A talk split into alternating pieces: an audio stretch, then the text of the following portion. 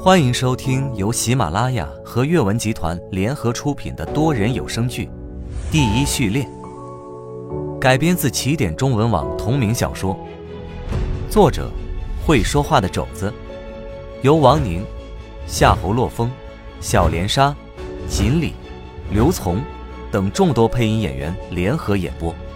欢迎订阅。第十六集。家庭地位。今天让大家意外的消息一个接一个的到来，搞得集镇上人心惶惶。今天晚上，大家并没有躲在家里，而是全部出来讨论这件事情。其实，工厂锅炉爆炸并不是什么太严重的事情，毕竟工厂锅炉因为年久失修的缘故，爆炸也不是一次两次了。然而这次不一样。以前狼群哪里敢去劫掠人类工厂？几乎每个工厂里的工人都有上千人。寻常工厂下班的时候，集镇外面的路上都特别热闹。有些工人是回到集镇来住的，有些工人则干脆住在了工人宿舍里。他们是三班倒干活，工厂昼夜不停。这种临近避难避垒的小型人类聚居地，竟然有狼群敢去，这本身就是一个很匪夷所思的事情。就如同乐队的随行雇佣军所说，幺幺三号避难壁垒位于庞大的壁垒群圈内，圈内向来都是相对安全的。一开始，避难壁垒还往工厂派驻军队，可后来大家发现，压根没有野兽袭击工厂后，就把军队给撤了回来，只给工厂的管理者留下几把枪而已。到了夜晚，避难壁垒的城门忽然打开，那壁垒的闸门发出轰隆隆的巨响。紧接着，便有数百名荷枪实弹的士兵从里面走出来。这些都是幺幺三号管理者的私军，亦或者说是幺幺三号壁垒背后那个庆氏财团的私军。学堂先生张景林曾无意提到过，如今财团才是避难壁垒的实际掌控者，他们掌握着人类生存下去的命脉，也掌握着对抗外界危险的武器，一手是钱，一手是武器，牢牢地将所有的壁垒。掌握在自己的手中。这还是任小素和颜六元他们头一次见到避难壁垒里出来如此多的士兵。颜六元躲在窝棚里，偷偷的观望着这些私军朝齐城外面行进。他小声嘀咕道：“哥，他们身上背着的，就是枪吗？”那一杆杆黑色的枪械，看起来就很冰冷与残暴。而任小素毫不意外的发现，这些枪械自己全都认识。而且他有种感觉，只要他拿到这些枪械，就能立马使用的很好。这些私军行进时并不整齐，有越野车开路，但后面的一些士兵是乱七八糟的走着，这队形甚至可以说是杂乱。那私军队伍里有人抱怨道：“哎呀，不就工厂里边死点人吗？明天早上再去不行吗？非得今天晚上连夜过来杀狼？闭嘴！”这是上面交代的任务。行行行，怕什么？官老爷们又听不见，他们还在女人的被窝里呢。那人骂骂咧咧的说道，说着他就给自己点上了一根细细的烟。任小素再次闻到了那种怪异的烟味任小素皱眉，他现在是越来越不信任这些壁垒里的私军了。这时候。那名抽烟的司机转头看到任小素和颜六元正打量着自己的自动步枪，他骂道：“两个屁大的小子，看什么看？认识这是什么？甭看了，给你你也不会用。”任小素把门帘放了下来，不过他并不认同这士兵的后半句话。不知道为什么，他忽然判断出，这士兵的枪法可能并不怎么样。对方右胸处用来承受后坐力的三角区，并没有形成常年练枪的姿态。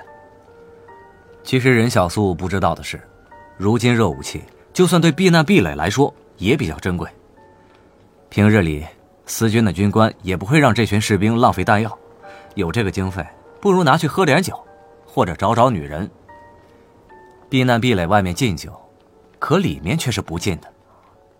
哥，我怎么看你好像认识他们的枪似的？任小素看了他一眼，别多问。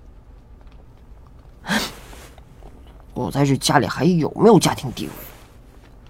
任小素一边想着事情，一边若无其事的说道：“不要想太多，你在家里的地位就是活着。”等到那些思娟的脚步声走远，任小素忽然站起身来，他对严六言说道：“你今天晚上去你小玉姐那儿待一会儿，我回来了你再回来。”哎，哥，你要去哪？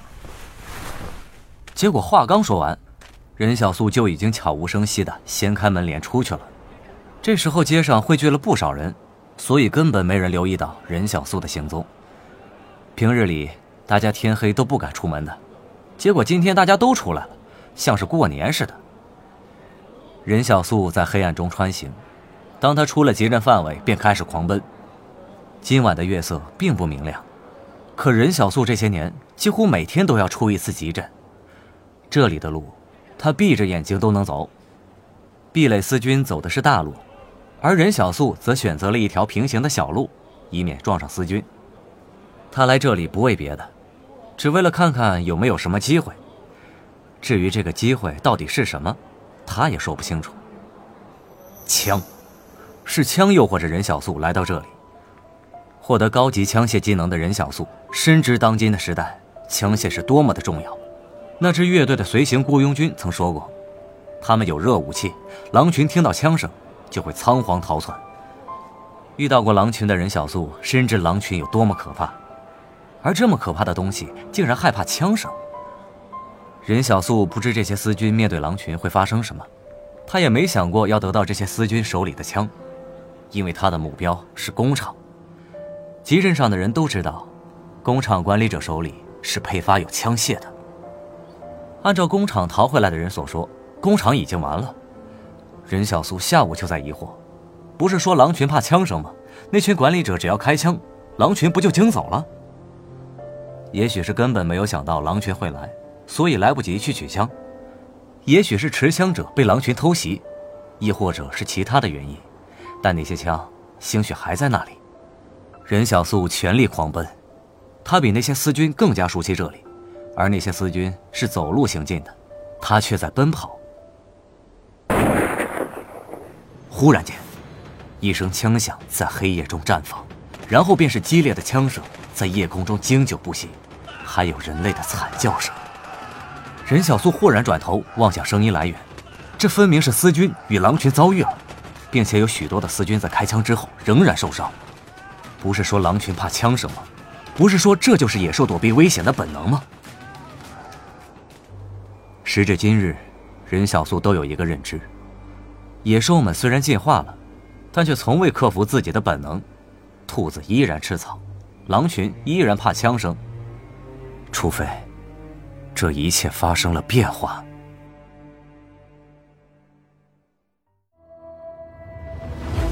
听众朋友，本集已播讲完毕，请订阅专辑，精彩继续。